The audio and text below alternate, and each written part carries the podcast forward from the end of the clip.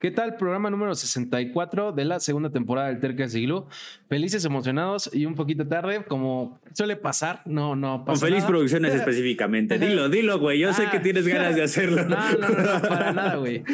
Pero bueno, como, están viendo, tenemos como invitado a Chucho el Catrín. Bienvenido, Chucho. Gracias, gracias por tomarte el tiempo, güey. Muchas noches, buenas amor. ¿Cómo están, muchachos? No, no, no, perdóname. Ya esto es, ah, debes saber, gente.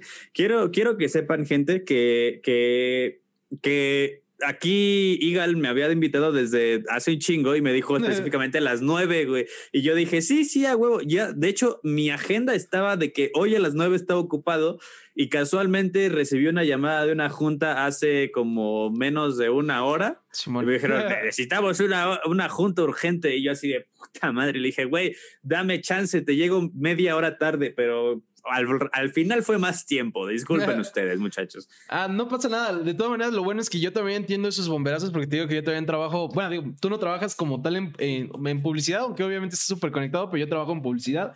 Entonces entiendo esas juntas que salen de la nada, que son las más castrosas, pero bueno, no pasa nada. y, sí, sí, sí bueno, dándole contexto a la gente que, ve el Tercas por primera vez, eh, se llama así porque busco traer gente terca, terca en el sentido de que persiguen su pasión. Ya iremos viendo si, si, si clasificas como terco, que yo creo que sí, Chucho, porque de hecho hoy andaba escuchando un chingo de, programas eh, en los que estuviste y dije, nada, no mames, hago que sí. Pero vamos a verlo. Y pues bueno, lo primero que tengo que preguntarte, Chucho, es yo sé que tienes un chingo porque además sé que casi casi haces de todo, pero ¿cuál considerarías tú que es tu pasión más grande? Porque, o sea, sé que haces producción audiovisual, sé que también la parte del humor te gusta, sé que las tradiciones mexicanas te gustan, sé que los videojuegos te gustan. O sea, güey, ¿qué, consideras tú que es lo que más te gusta? O sea, ¿cuál dirías que es tu pasión más grande? Voy a contestarte con una cosa bien ñoña, cara. Mi pasión es vivir. Ok. ¿Y qué es vivir para ti? Justamente, fíjate que, que hace poquito me hicieron, me hicieron esa pregunta, una, una, una amiga, y me dijo, güey, es que, igual que tú, es que haces esto, esto, esto, pero ¿cuál, ¿qué de todo te gusta? Y yo así de, todo, o sea, para, y justamente contesté, el, mi pasión es vivir, porque en el momento en que yo digo, no mames, eso se ve bien chido, quiero hacerlo, en ese momento agarro y, madres, lo empiezo a hacer, aunque no sea bueno, y es que justamente digamos que para mí la definición de éxito es saber exactamente en qué lugares me siento cómodo y tener la oportunidad de hacerlo sin importar qué, ¿sabes? Sin importar si, si gano dinero, sin importar si, si soy bueno, si no soy bueno, si está hecho desmadre, si no. Todo eso, todo eso para mí, para mí es la pasión específica es encontrar todo eso que me encanta hacer. Ok. Porque no hay una sola cosa que digas, uff, no, aquí, güey, de aquí me voy a quedar. Y es que, fíjate que yo tengo un, problema, que es que yo cuando estaba en la adolescencia, encontraba, o sea, todo el mundo tenía esta eh, adolescencia, y, sí, específicamente de adolescencia y finales de la pubertad, eh, que todo el mundo empezó como de, no, güey, es que yo jugaría videojuegos toda la vida, güey, y aunque no me pagaran, y yo así de, no, güey, es que a mí el chile me gustan mucho los videojuegos, pero pero pues no tanto, ¿sabes? Y luego con la danza folclórica, que fue donde inició como este pedo como amor del mexicanismo. Simón. y no, güey, es que yo bailaría, siempre amo bailar, aunque me rompa las rodillas. Yo sí, pues sí me gusta bailar, güey, pero al chile me, me, canso, no me gusta tanto. Entonces, o sea, encontré muchas cosas así que, que, que me gustan mucho hacer, pero que no, ser, no haría toda mi vida. Claro. ahí está el pedo. Claro, y te, y te, entiendo un poco porque a mí también me pasaba que por yo sí creía saber a qué me quería dedicar toda mi vida. De hecho, creo que así ha sido siempre. Pero, o sea, cuando estaba en la prepa, por ejemplo, según yo quería ser periodista, ¿no? Eh, una vez que entro a la uni, de repente quiero dedicarme al periodismo, pero al periodismo musical. De repente, eh, de ahí voy transicionando y quiero eh, hacer contenidos geeks en YouTube, ¿no? De ahí transiciono y quiero hacer entrevistas. Entonces, también te entiendo y es complicado, ¿no? O sea, ese como, bueno, a mí me pasa que de repente, según yo, ya, ya estoy enfocado en este pedo y luego ese cambio de proyecto a otro sí me cuesta trabajo, ¿no? O sea, como aceptar que ya no me gusta lo que estoy haciendo.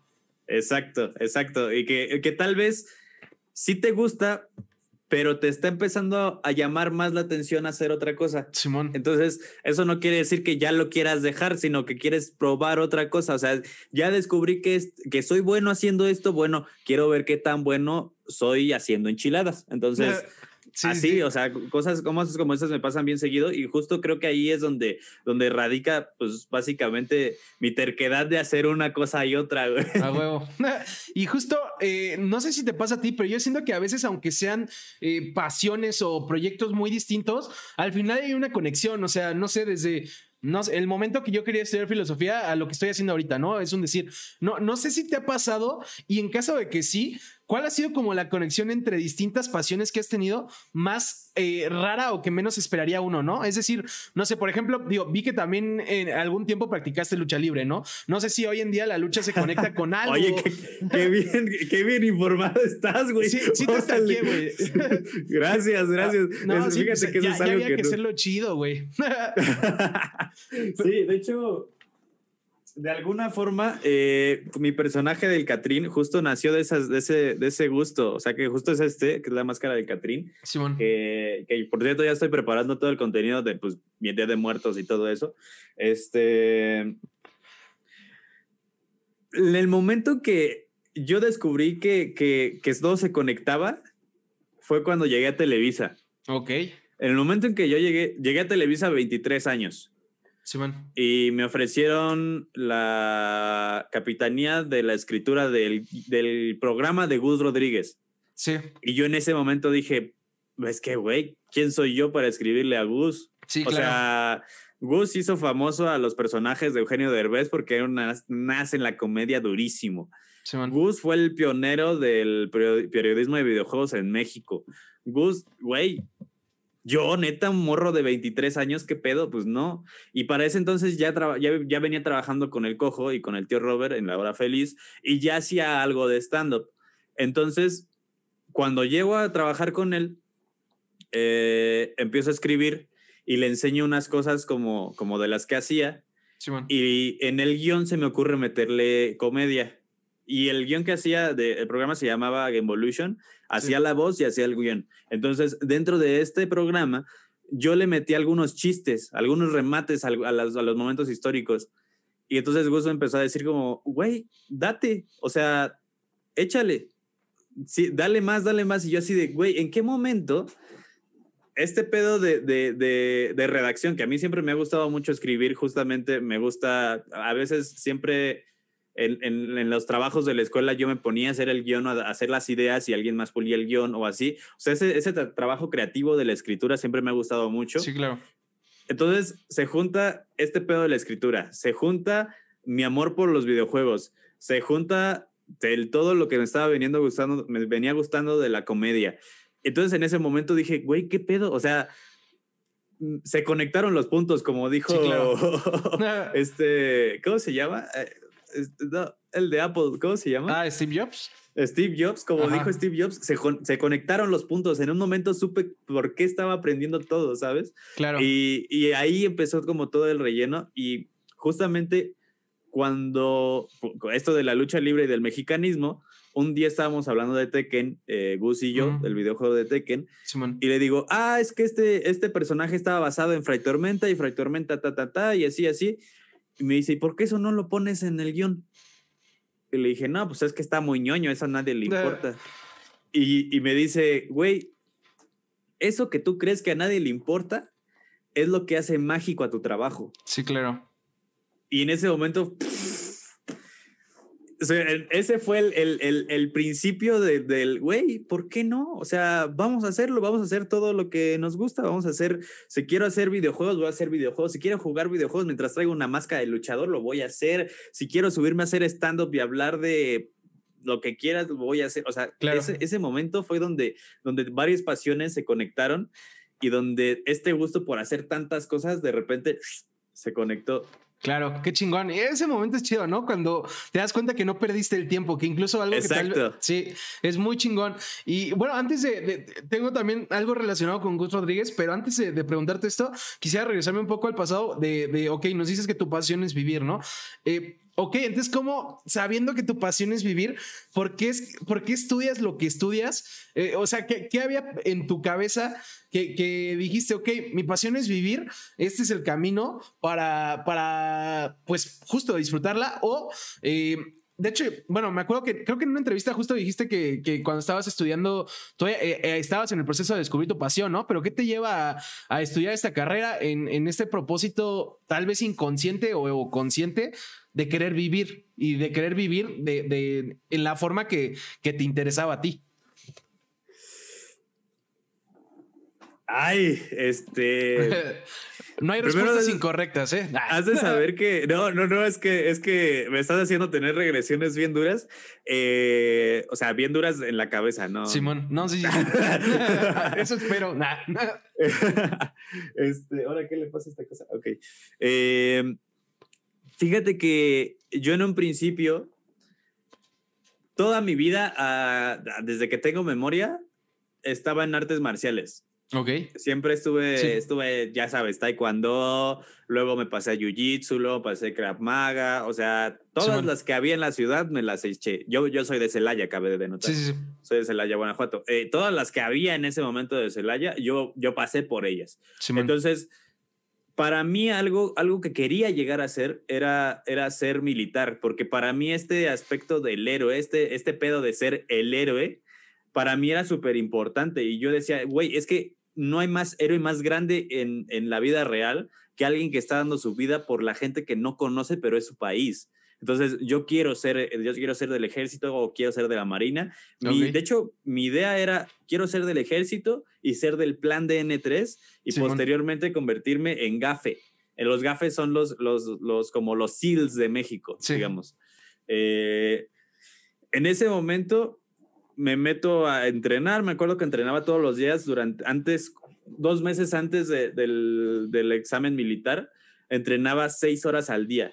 Seis horas al día de estarle chingue chingue para tener la mejor puntuación física. Okay. Y, y sí, dicho y hecho, eh, tu, fui a nivel estatal, tuve el segundo lugar en la puntuación. Eh, pero mientras estaba ahí, nos junta un capitán a varios y nos dice, ¿saben qué? Sí, muy chido su, su, amor a la patria y todo eso, pero necesito que sepan de una vez una cosa. Aquí se trabaja para que pague mejor. Aquí no hay nada de eso de que aquí no somos el héroe, no, quítense esas chingaderas. Así dijo, quítense esas chingaderas de la cabeza. Simón. No, hombre, pues en ese momento. Sí, te rompió el corazón. Oh, sí, güey. Y aparte, pues el sueño que traía desde niño se convirtió en un. No, no es nada. Sí, claro a, simultáneamente a esto, había una, yo estaba en una escuela marista y estas escuelas maristas hacen sus olimpiadas entre escuelas maristas. Uh -huh. Entonces, como proyecto de teatro, porque siempre me ha gustado el teatro, eh, estábamos haciendo un canal de radio y yo era el locutor principal. Okay. Dentro de este canal de radio me encantaba a mí estar narrando qué onda y estaba y me escribía unos chistes bien mongolos, pero me los escribía y yo decía, sí, ah, güey, este le va a gustar a la gente. y, y, yo en ese momento yo dije, güey, esto está chido, me gusta, me gusta que la gente me escuche. Claro. Ya después entendí que era porque no me ponían atención en mi casa y todo eso, pero bueno, eso es otro pedo. Entonces, este, me gustó, me gustó transmitir esto y dije, güey, es que me gusta el radio, me gusta el teatro, me gusta hacer videos porque grababa mis videitos con mis amigos así con el celular. ¡Ay, les voy a de la, de la resbaladilla! A huevo. ¡Qué chistoso! Y así. Entonces dije, quiero algo que se, que se junte a esto, pero no quiero, no quiero estudiar comunicación a secas, no quiero estudiar ciencias de la comunicación porque no quiero que sea tan abierto. Claro. Entonces, en ese momento eh, pasa esto del habilitar y digo, no me voy a quedar este, seguí, pero o sea, seguí con los exámenes. El, la decisión de no quedarme fue como en el penúltimo examen, que okay. creo que es el militar interno. Ok. okay. Eh, digo, perdón, el médico interno. Y una vez que estaba adentro, o sea, fue al, al siguiente ya no vengo. Al siguiente ya no me presento. Claro. Y cuando me mandan la convocatoria a este día tienes que regresar a hacer tu examen psicológico, creo era, no me presenté.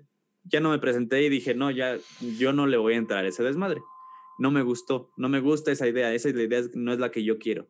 Claro. Entonces, en ese momento tengo un bajón durísimo porque pues es como un, pues sí soy el inútil que todo el mundo dice que soy, güey.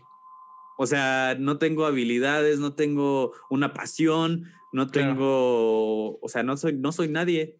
Y de repente es como de, pero me gustaba hacer radio. Y me acuerdo que mi profesor de teatro fue el que me sacó de ese hoyo, que me dijo, güey, ¿te gusta hacer teatro? ¿Te gusta hacer esto? ¿Eres buen actor? ¿Eres bueno así? ¿Te gusta el doblaje? vamos. Y de repente me llevó a una convención de anime que estaba en, ahí en Celaya y conocí a Gerardo Reyero. Sí, a. Y me enseña, me enseña qué pedo con el doblaje y dije, no te pases de verga, güey. o sea, uno puede, o sea, como que ya sabía que existía esa gente, pero nunca le puse la suficiente atención. Entonces en ese momento fue como, no te pases de verga, güey. Entonces ahí, ahí fue cuando dije, quiero estudiar algo que tenga que ver con la voz y el video. Okay. Y ahí es cuando descubrí comunicación audiovisual. Mi idea era irme a Guadalajara, pero por múltiples cosas eh, caí aquí en Ciudad de México, me terminé viviendo con una tía y ya en comunicación audiovisual fue cuando empecé a, ver muchas cosas. Estuve en varias eh, escuelas de doblaje, graduadas de las tres en las que estuve. Sí. Pero como vivía solo, a los 18 años viví con mi tía y a los 19 empecé a vivir solo. Y, y a partir de ese momento era o trabajo o no como. Claro. No hay de otra. y hay, en ese momento hay, hay formas que, que, que, que, entiendes que hay muchos sueños que, que no se van a hacer, que te ayudaron para abrirte los ojos, que te ayudaron para encontrar un camino, pero que es un sueño que no va a suceder, como el del doblaje, porque el doblaje, para los que no sepan, hay algo que se llama sala. Hacer sala es irte a sentar mientras están haciendo doblaje y ver cómo lo hacen. Exacto, esperar, ver, esperar, ver y aprender. Es todo lo que se hace en sala y lo tienes que hacer una, dos, tres, cuatro, cinco, todas las veces que necesites, hasta que en un momento un director te diga, ¿sabes qué? No llegó este güey que iba a hacer esto, vas, métete. Y si das el ancho, ya chingaste. Y si te equivocas, vas para atrás otra vez y siéntate y a ver otra vez, una, dos, tres. Entonces, todo ese tiempo está prohibidísimo hacer otra cosa. Entonces, no podía abrir mi celular, no podía sacar la computadora para seguir escribiendo, no podía hacer nada. Entonces, pues ahí muere el, el, idilio de querer ser actor de doblaje. Claro. Porque pues o comía o estaba ahí sentado. Sí, claro. Sí, sí, sí. Y bueno, antes de, preguntarte lo relacionado con esto, también eh, ya, ya había visto en, en otros programas que, que gran parte de, de, tu, de, tu, vida, pues por así decirlo, quisiste ser militar, ¿no? Pero no había visto, eh, que al menos en las que yo vi, que dijeras eh, que era porque también te habías como entre muchas cosas, este pensamiento de, pues, del héroe, ¿no? De, de querer como ser el héroe. Y sé eh, que también, pues, tú mismo lo decías, ¿no? Eh, eres ñoño, eh, eres gamer. ¿Cuáles eran como esos personajes que de cierta forma inspiraron el, deseo de ser héroe, porque incluso cuando contabas de cuando entrenabas, eh, para mí fue inevitable pensar en, y es que no soy tan otaku, pero en pensar en Naruto o en One Piece, ¿no? De los personajes cuando están entrenando. Entonces me dio curiosidad, o sea, por simple curiosidad, ¿qué personajes, eh, ya sea de videojuegos, ya sea de cualquier cosa, te inspiraron un poco en, en ese sentido de querer ser el héroe? Fíjate que en un principio... Eh, este, este trip de, de Batman. Ok. Eh, Batman creo que fue el primero porque yo decía, este güey, pues no es nada emocionante, solo tiene varo y una armadura bien chida. O sea, puedo ser yo. Eh, seguramente cuando llegue al, ejército ya van a existir los exoesqueletos para que me pongan uno y sea como Batman. y así, o sea, eso es lo que yo pensaba. Y el, este, el este hecho de, de, de entrenar tanto eh, literalmente hasta que se me rompieran los huesos, porque eso nos ponían a hacer en Wing Chun. En Wing Chun es el arte marcial que entrenaba Bruce Lee. Y uno de los entrenamientos era golpear una pera que estaba en la pared y que dentro tenía plomo. Entonces tenías que pegarle y se te van haciendo microfacturas en los nudillos. Y de hecho, si te fijas, mis nudillos están como, están como aplastaditos. Ok, Simón. Están como, tienen como, están como callosos. Y justamente es, es, es eso. Entonces yo decía, voy a entrenar tanto porque igual, Bruce Lee o de repente apareció en este mapa porque uno de los trabajadores de mi papá coleccionaba cómics y él fue el que me incitó a empezar a, a, a comprar cómics. Dios bendiga Porque él me prestaba. Sí, no, Gus, Gus, es hijo de su madre, no, es, es mi tío. Yo le digo, siempre, siempre, le digo tío porque él me enseñó un buen de cosas sobre, sobre todo esto. Ah, qué chingón. Y él me prestaba, su hermano le mandaba cómics de Estados Unidos para acá. Sí, man. Entonces, a mí llegar, a mis manos llegaron muchos cómics que no estaban en México y entre ellos fue Los Cuatro Fantásticos. Ok. en su versión original, que por ahí del 70, 73, del número, no me acuerdo cuál era, justamente caen en Wakanda. Ah, ok, ok. Y aparece por primera vez Black, Black Panther, Panther.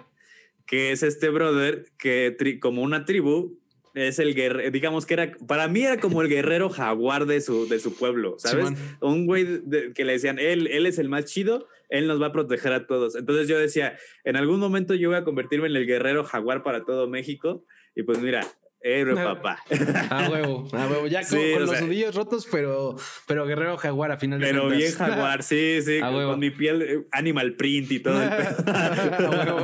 sí, sí, sí. Entonces ahí nació como esta inspiración de querer de decir, güey, pues sí. Y después, posteriormente, cuando fui creciendo, pues apareció Master Chief, ¿sabes? Ok, claro. Master Chief, que era como de, güey, este güey es, se- o sea, se lo robaron de niño, pero eso nadie sabe. o sea, eh, lo inyectaron con el suero del super soldado y ahora es pues, un espartano, es un güey cabroncísimo que creció, creció y se puso, porque aparte para los que no saben, el Master Chief sin su armadura no está mamado, ¿eh? No es un mamado, Master Chief es un normal, o sea, una persona normal, alta, altísima, con, con los sentidos súper desarrollados y un IA en el cerebro. Simón, sí, sí, sí. Y bueno, eh, también hablando, por así decirlo, de héroes, justo algo que también te iba a decir, y digo, por ejemplo, ya salió el tema de tu maestro de teatro que, que cre- por ejemplo, en su momento creyó en ti, o Gus Rodríguez que también creyó en ti. Eh, ¿Cómo, o sea, justo cuáles fueron estas personas, eh, además de ellos dos, que te, que justo pues te inspiraban, ¿no? Y te daban como esta fuerza y esta creencia en ti para ser terco y buscar vivir. ¿Y cuáles fueron estos momentos o estas personas que al contrario, ¿no? Porque también por eso surge el Tercast. O sea, en el Tercast también trata de hablar de, de estas personas que a veces con buena intención, a veces también con mala, eh, de una u otra forma intentan frenar a las personas que están persiguiendo tu pasión. Eh, ¿Cómo fue en tu caso, no? O sea, algunos de los momentos difíciles, algunas de las personas que te sacaron de ahí. Eh, cuéntanos un poquito. Acabas de tocar uno de los temas más difíciles. De- hasta donde se pueda. No, no, no, se puede todo. Ya estamos huevo. aquí, no nos vamos a guardar. Esa nada. es la actitud. No, este. La principal influencia de todo esto fueron mis papás. ok, qué Y chido. negativamente. Ah, qué malo. Ah. Sí, justamente. Eh, yo empecé con déficit, trastorno de déficit de atención a los. Bueno, en segundo de secundaria. Simón. En ese, desde antes, pero era como mínimo. El, el- el- digamos que me explotó la, cha- la tacha al, al segundo de secundaria, güey. Ok, Entonces, ok. en ese momento, para mí la escuela me costaba muchísimo trabajo. Sí, claro. Y aparte, al mismo tiempo, o sea, que que ya ahorita entiendo que es por la cuestión creativa y todo eso, apareció mi, mi chucho chi- chistosito, ¿sabes? Ok. El que se quiere hacer el gracioso. Simón. Entonces, estaba esta ambivalencia de debo ser lo que, que mis papás quieren que sea quiero ser lo que yo soy. sí, claro. Entonces, estaban chocando estos dos porque este, este sobrepasaba muchísimo al otro. sí, claro. Em, yo no era de calificaciones altas y mis hermanas siempre fueron de dieces. Entonces, yo llegaba a la escuela, digo, yo llegaba a la casa con, con mis calificaciones, regañiza, sí. Exactamente, es que ¿por qué no eres como tus hermanas? Es que no sé qué. No nos traes diplomas. Oye, pero traigo un segundo lugar en voleibol, traigo un primer lugar en el torneo de tal, traigo una, traigo una carrera técnica en computación. No nos Simón. importa, nos importa el 10 de esta, de esta escuela. Claro. No podía. Entonces, este, ahí tuve de dos. Eh, darme al, puta, soy inútil, no soy nadie, soy lo peor de la vida, no voy a lograr ser nadie, que era donde me tenían mis papás. O sea, literal, mi mamá una vez me dijo, yo creí que no ibas a pasar de la secundaria. Y- o el, me importa un poco, me importa poco lo que ustedes me digan y me importa poco lo que la gente piense de mí y me importa poco lo que esperen que yo sea y me importa poco, o sea, el, el decir, te voy a callar la boca con, con el día que veas un anuncio con mi cara, vas a decir, no mames ese güey, era bien burro. va, a Entonces, ser, va a ser como el meme de Jurassic Park, ¿no? El, el maldito El lo hijo de- logró. Sí, exactamente. Exactamente. Y, y voy a llegar como megamente. ¿Lo logré? Sí, este, Lo logró. Sí, sí, sí, sí, lo, lo logró. Lo logró, señor. Sí. Este, y sí, y justamente cuando me empecé a dar cuenta que sí podía, fue que me di cuenta que para mí algunas, algunas materias eran muy fáciles. Ok. Eh, física, por ejemplo. En tercero secundaria, física para mí era muy fácil, muy fácil. No sacaba buenas calificaciones en el primer bimestre. Ajá. Porque la maestra se empezó a dar cuenta que yo no aprendía como los demás. Ok. Entonces, esa maestra, eh, la maestra, eh, creo que se llamaba Diana o Bere, sí, la maestra Bere, mando un beso donde quiera que esté.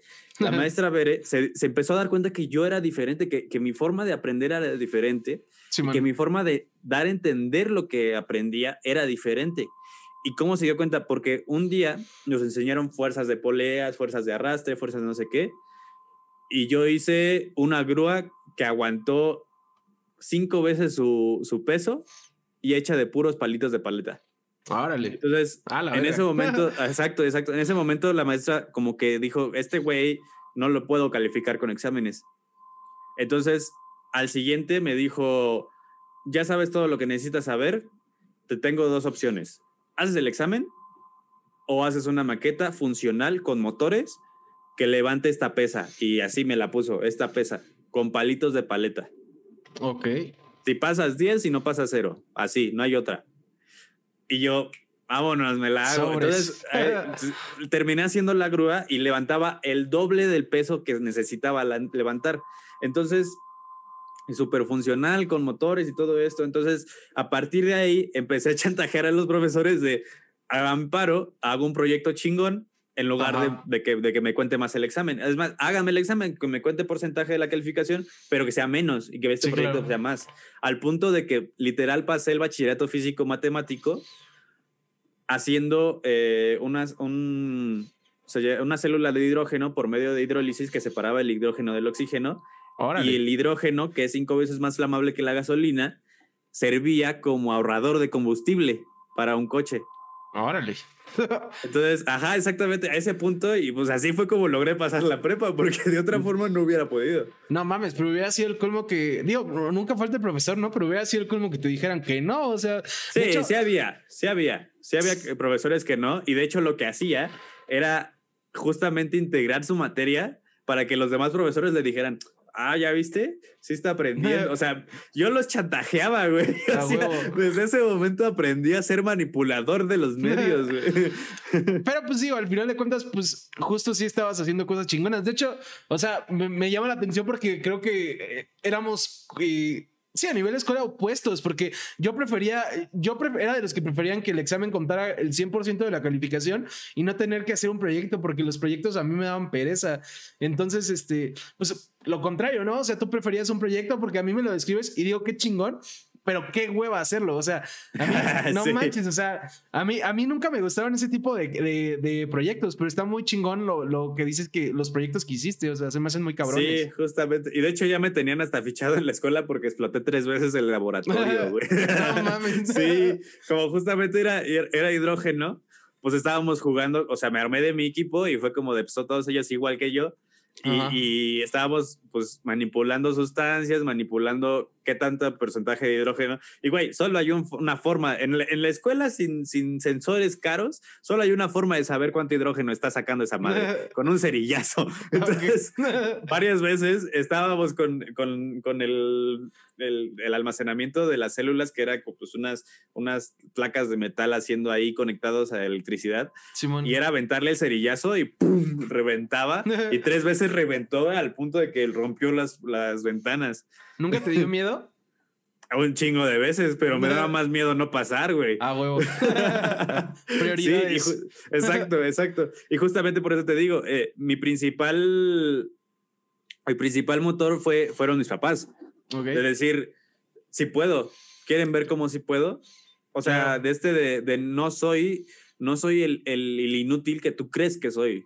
O sea, tal vez en lo que tú quieres no te lo voy a, no soy lo que esperas, pero en todo lo demás sí soy. Sí soy lo que yo quiero hacer y lo que logre hacer. Y a partir de eso fue que pues llegó este profesor, llegó Gus, llegó el cojo, llegó un buen de gente bien chida que, que, que ha creído en mí, que dijo, güey, si puedes, el chiste, y justamente es, es como uno de los, de, los, de los consejos, porque hay veces que pues llega banda a mi Instagram a preguntarme, güey, es que quiero estudiar esto, pero mi, mi, mi familia no me apoya, cree que voy a... Y, y siempre lo que les digo es, solamente hace falta que una persona crea en ti para que tú empieces a creer en ti. O sea, solo falta el reflejo de una persona que te diga, eres chido, sí puedes. Para que tú digas, pues sí, igual sí puedo, ¿no? Como esta maestra del, del, de la grúa. O sea, yo la hice porque tenía que hacerla. Pero yo no me hubiera podido dar cuenta que podía hacer todo eso con la escuela si no me hubiera puesto el o tienes de dos, examen o grúa, y pues échale la grúa. Claro. Y justamente ahí, ahí también está la otra parte que es pues la banda que, que, que, no tiene la misma capacidad que tú, porque esa grúa se iba a presentar en, en una exposición eh, de, la, de la preparatoria, que yo todavía no estaba en prepa, pero se iba a presentar ahí. Y dos días antes, eh, los, algunos güeyes de, de mi salón como sabían que a mí me habían calificado a partir de la grúa, pues fueron a madrearla y la rompieron completamente. no manches. Quedó hecha, destruyó, se destruyó completamente y pues yo no pude presentarla y sí me enojé, me acuerdo que ese día me pues enojé durísimo y sentí un coraje porque dije, güey, ¿quién fue? Me lo voy a madrear ahorita. Porque aparte sí era bien peleonero en la escuela. Sí, de hecho, justo te iba a decir, mejor a la grúa que a ti, pero luego me acordé que, que, sabías pelear, entonces dije, bueno, quién sabe, o sea, probablemente la grúa no se podía defender, seguro tú, tú les hubieras partido la madre, ¿no? Entonces, pues sí, sí entiendo, me imagino el coraje que es de haber sentido. Sí, sí, porque pues era mi, era mi orgullo, era mi forma de decir, güey sí puedo, y de repente, ay. Sí, claro, es, es, sí, de esas veces que la vida como que te pisa, que te está empezando a ir bien, y, madres, ahí va el, ah, te está yendo muy chido, güey. No, va este putazo, aguántese. Como el stand-up, güey. El stand-up es lidiar con la frustración 100%. Tienes que aprender a lidiar con el puede ser que no me esté yendo bien, pero no por eso voy a recurrir al, al, quererme hacer gracioso a, como, como, como, como sea. No, es paciencia y yo estoy seguro de que mi material funciona, lo voy a aventar, aunque ahorita me esté yendo mal, mal, mal, mal. Ah, este sí cayó, ya vieron, les dije que sí iba a caer. Entonces, ese, ese lidiar con la frustración es un punto clave para todo, para todo, porque en el momento en que alguien te diga, eres un estúpido, y, tu, frustración, tú, tú veas que tu grúa está rota, que tu calificación es mala, que tus papás te... O sea, ¿qué haces? Si no lidias con esa frustración, es, es pues, pues sí, te la crees, te la compras. Sí, claro. Y justo era lo que yo pensaba cuando decías eh, eh, que justo que tus papás fueron esta influencia del, en el punto negativo, ¿no? De que pues tú tuviste que demostrarles que sí podías.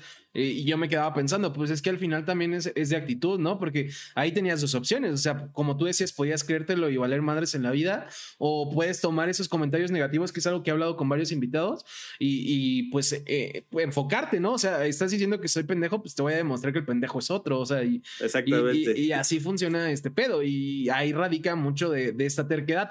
Eh, voy a hacer una pausa rápido para decirle a la gente que nos anda viendo, bueno, primero que nada, gracias por vernos, pero eh, si tienen preguntas, si nos están viendo en vivo y tienen preguntas, pueden mandarlas y me parecen pertinentes, los vamos leyendo en el momento. Eh, si no, y si vemos que se acumulan, podemos hacer una ronda de preguntas al final o algo, pero siéntanse libres de participar, por algo estamos en vivo. Y bueno, Chucho, algo que también eh, a mí me llama la atención, tío, que, que sí estuve escuchando mucho, muchos programas en los que estuviste y todo para pues, llegar chingón a, la entrevista.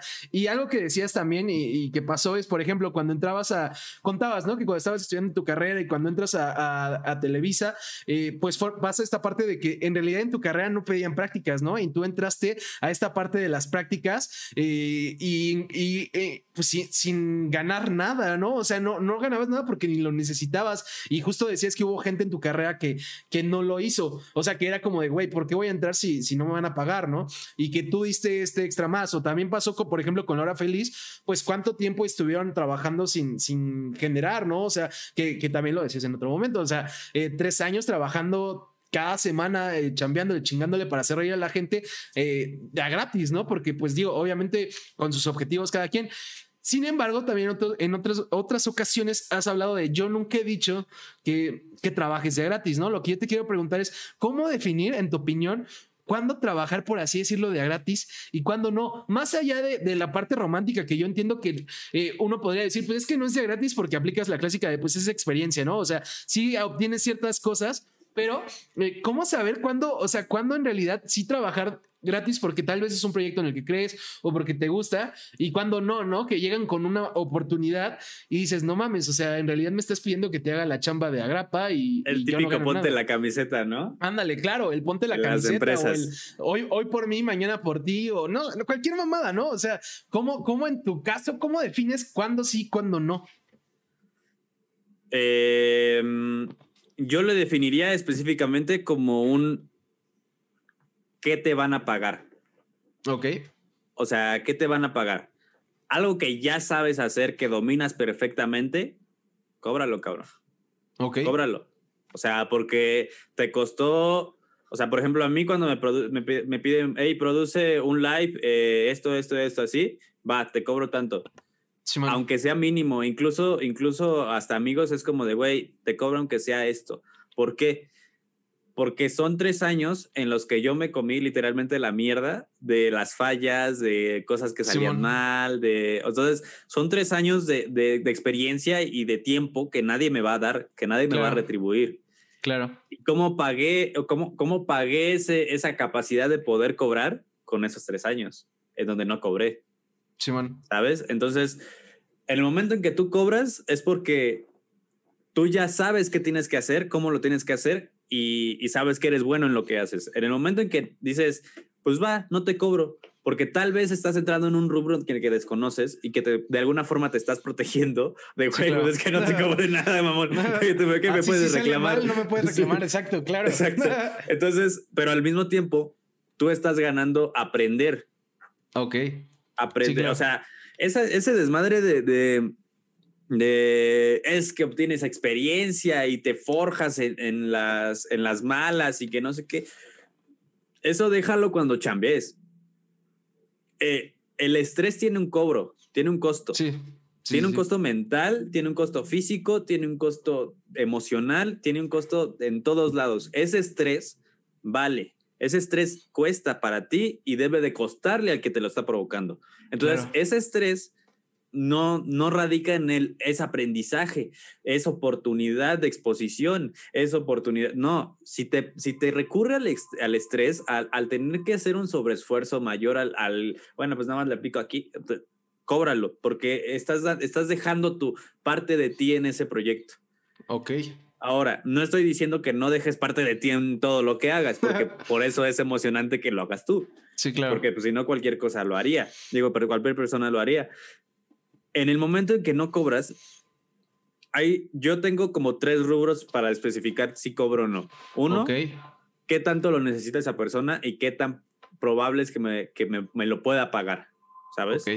O sea, eh, un ejemplo, no sé si llegaste a conocerse Mamut, el canal que iniciamos por parte de Feliz Producciones, en donde ah, sí, sí, sí. iniciamos multinoticiero, todo esto eso yo no lo cobraba. Nada, nada, nada, nada. Era un pacto de amigos. Era un. Híjole, este, güey, aquí viene el pinche salseo. A ver si no me salto solo. Eso era un pacto de amigos. Ese era un. Ustedes quédense con el talento aquí porque sus reproducciones no nos dan para ganar a nosotros. Pero nosotros tenemos las herramientas para que ustedes se expongan y se den a conocer. Ok.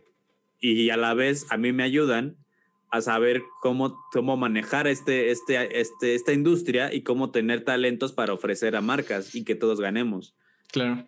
Entonces ahí yo no cobraba porque era el proyecto como de Feliz Producciones, pero a la vez sabía que ellos apenas iban empezando y no podían costear una producción a nivel que nosotros hacíamos. Sí, claro. Y pues ya te imaginarás por qué fue tanto la molestia de cuando sucedieron muchas cosas. Simón. Pues porque era un pacto justamente de amigos y pues ahí se ve. Este. Entonces ahí es donde e, ese es el rubro, ese es el primero. ¿Qué tanta probabilidad hay que te lo pague y cómo te lo pague? El segundo es justamente cuánta, cuánto aprendizaje versus eh, eh, operación tienes que implementar. O sea, si es más grande lo que vas a aprender y las personas con las que vas a estar que te pueden enseñar algo al esfuerzo que tengas que hacer, pues si quieres no lo cobres. Igual la banda nunca es tan culera como para no decirte te invito el Uber o te invito lo, cómo te muevas o te invito a comer o así. Si de plano así, ya ves como también, güey, ¿dónde te metiste, cabrón? Si no, si no me vas a poner ni para mi coca, pues no. Ajá, exactamente, sí, sí, sí. Que sí, me he tocado producciones en donde no, no agarren nada del catering porque pues, es de los de la, de la banda de acá. Es para la gente importante. Ajá, exactamente. Sí, sí, sí. Entonces, ese es el segundo rubro. ¿Qué tanto vas a aprender y qué tanto vas a esforzarte? Si es más grande el aprendizaje, pues tal vez no lo puedes cobrar, no lo, no lo tendrías que cobrar. si es más grande el esfuerzo de lo que vas a aprender, pues entonces cóbralo. Ahora, el tercero que creo que justamente es como al que yo más le, le pongo, le pongo como el ojo.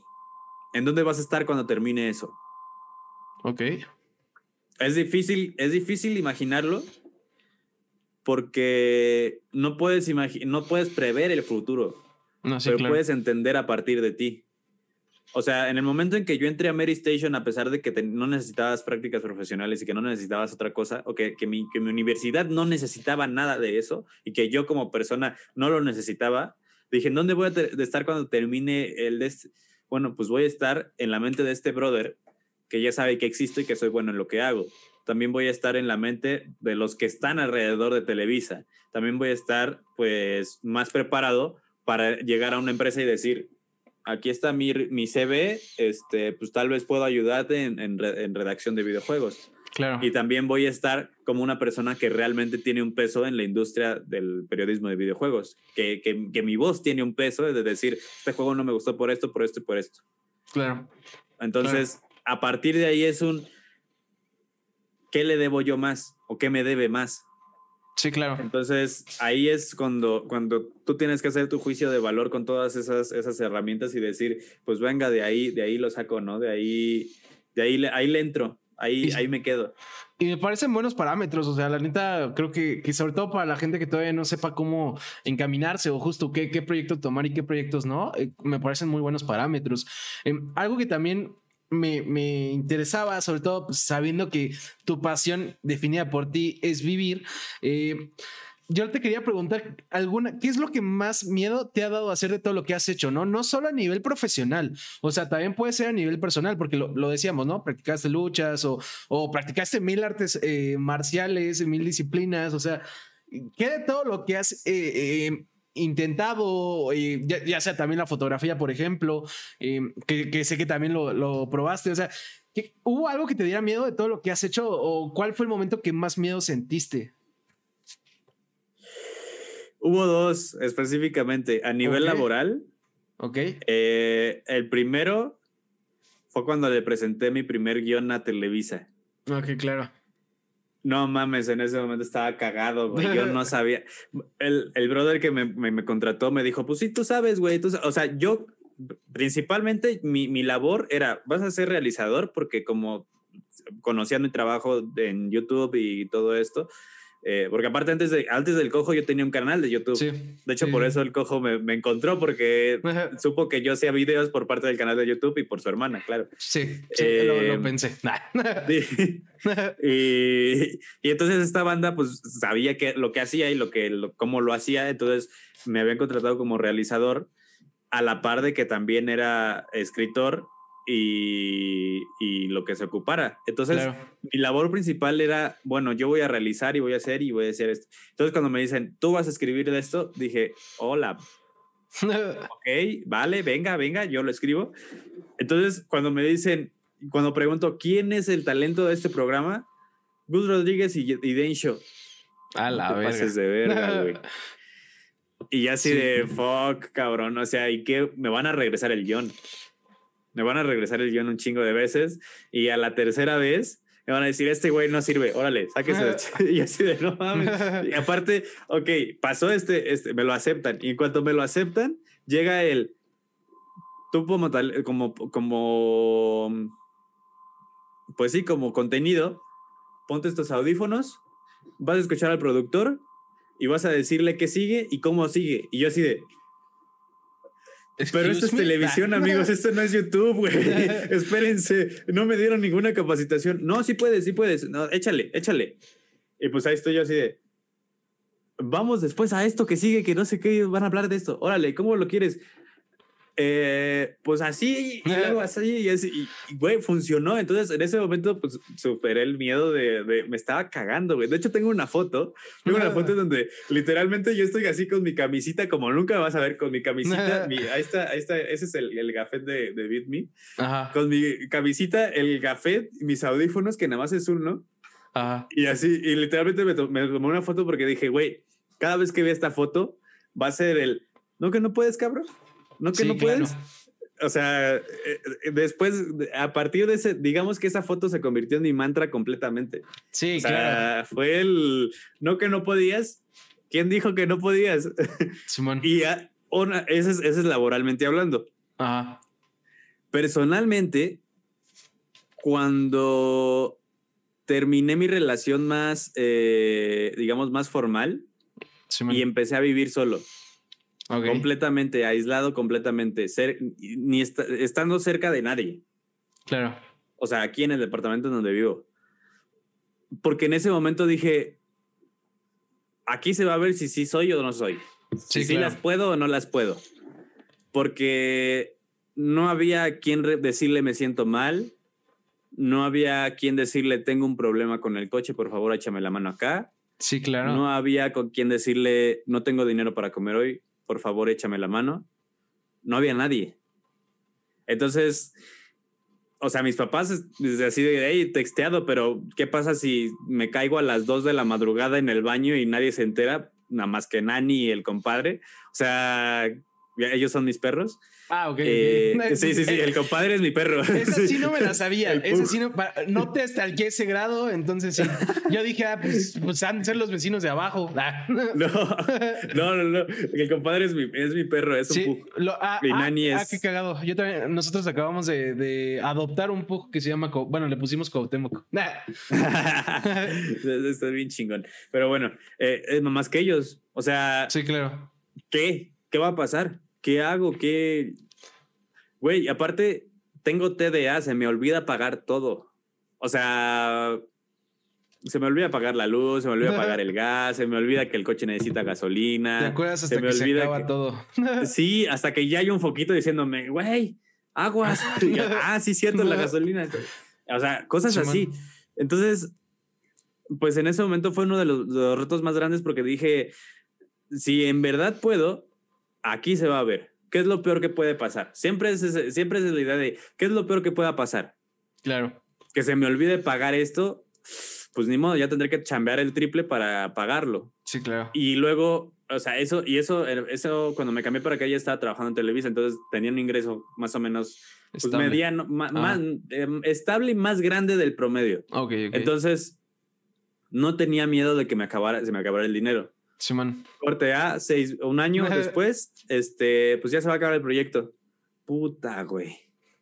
Y ahora, y Simón. el mismo miedo, ¿cómo le voy a hacer? ¿No me va a alcanzar? ¿De dónde va a salir? Y, y vi- y vino un amigo justamente que también es, es productor. Me dijo, güey, siempre sale.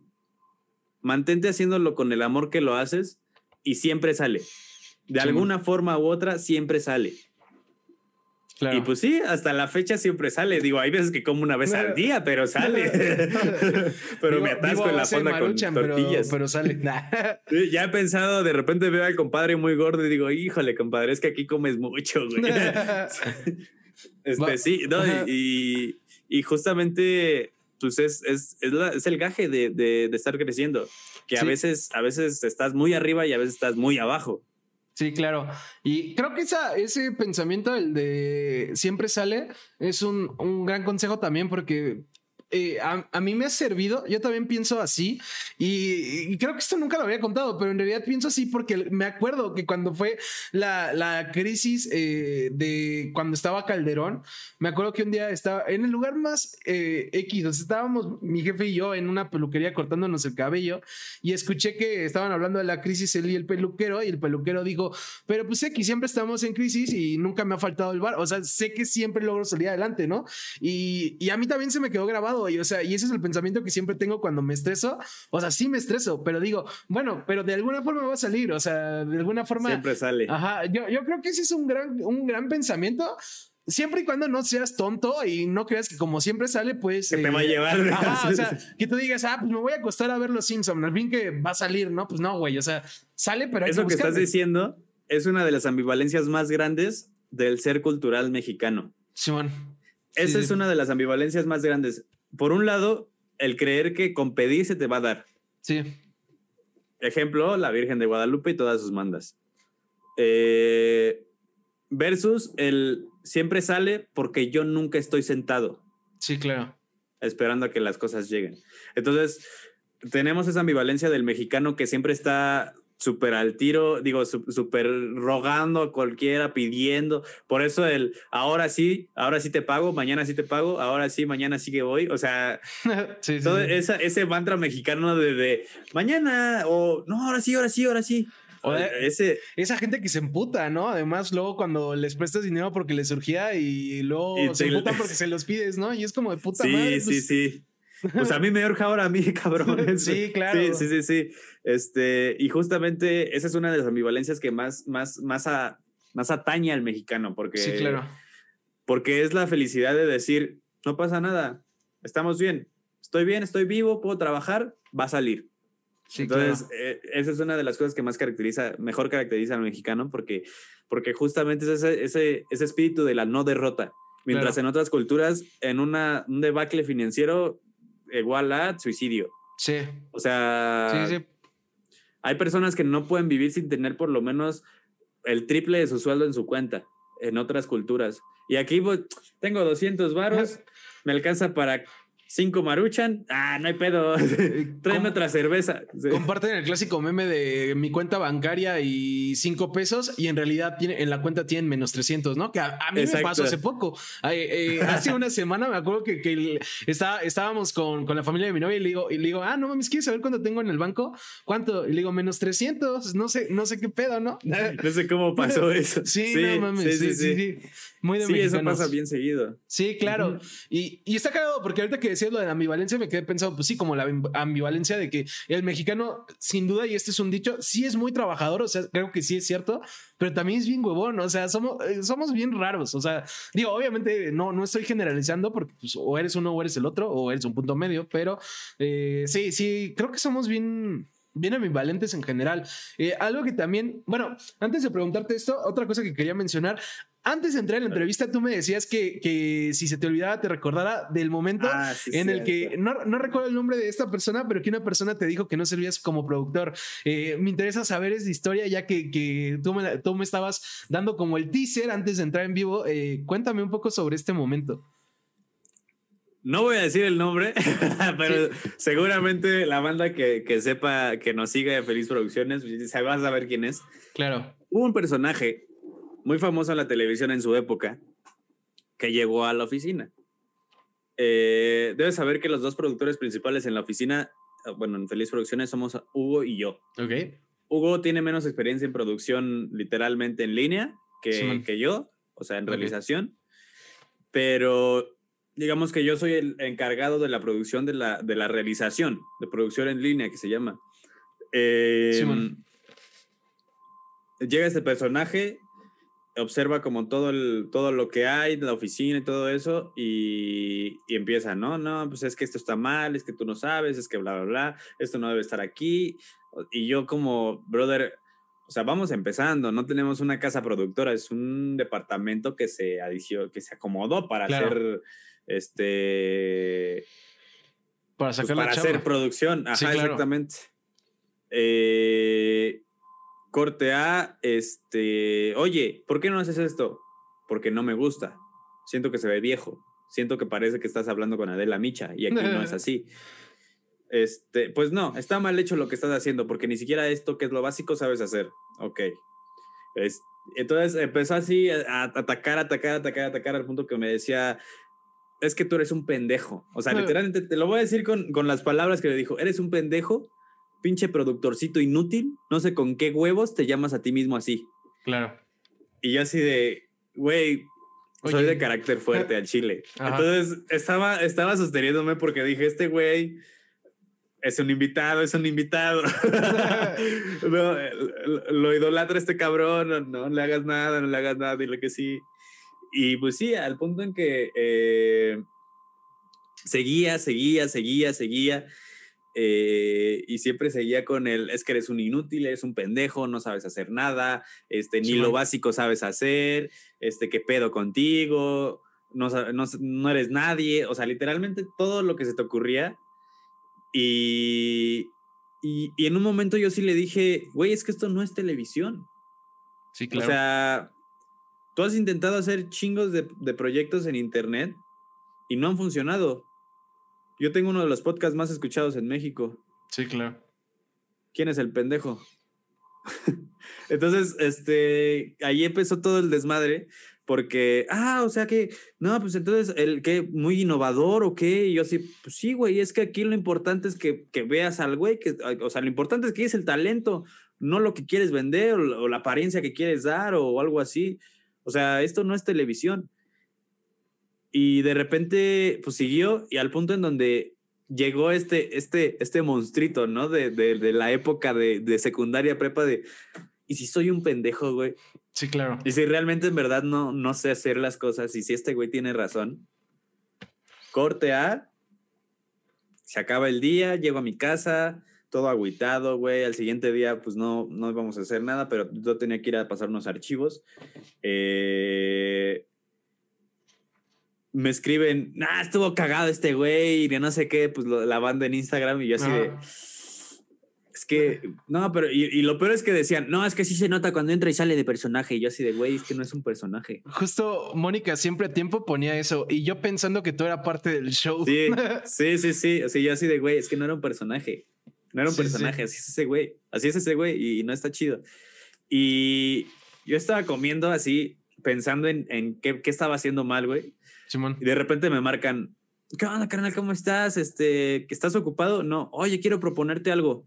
Dime, ¿cómo ves si quieres coproducir un una serie documental para Amazon Prime de esta banda? Y yo así de, ¿quién es el pendejo ahora? claro.